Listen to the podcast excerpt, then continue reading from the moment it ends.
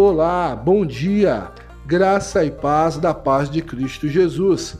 Aqui quem fala é o seu amigo, pastor Everaldo Luiz Gondim Júnior, da Primeira Igreja Batista em Abel Figueiredo. Hoje é 25 de junho de 2020 e a nossa devocional tem como título Tesouros Perdidos em Casa.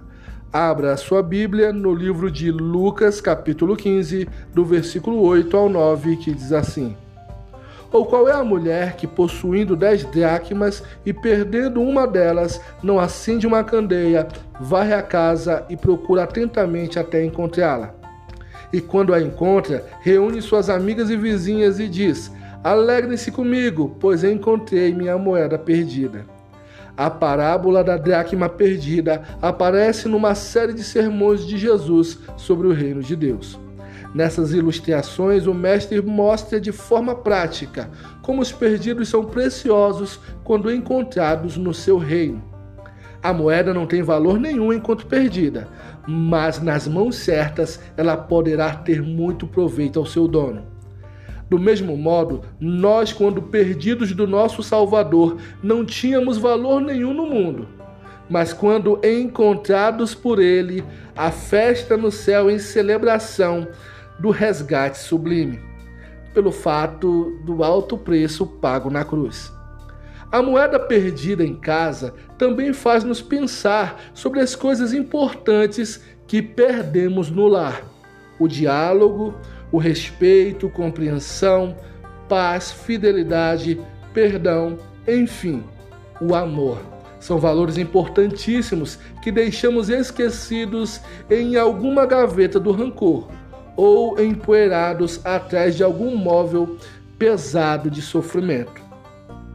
Busque encontrar esses princípios importantes para você e sua família e não os perca de vista. Deus lhe tornou precioso ao ser encontrado por Jesus Cristo.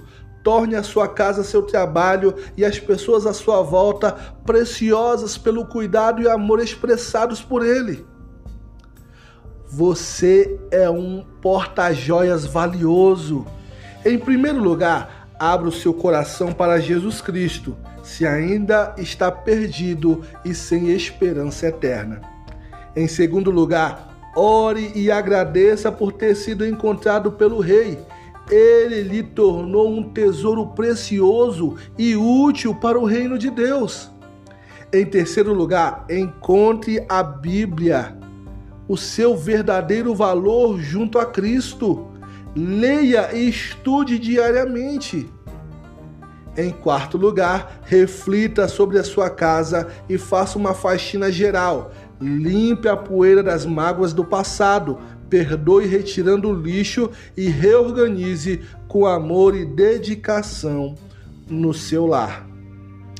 Em quarto lugar, dê o primeiro passo e reconheça o real valor da família.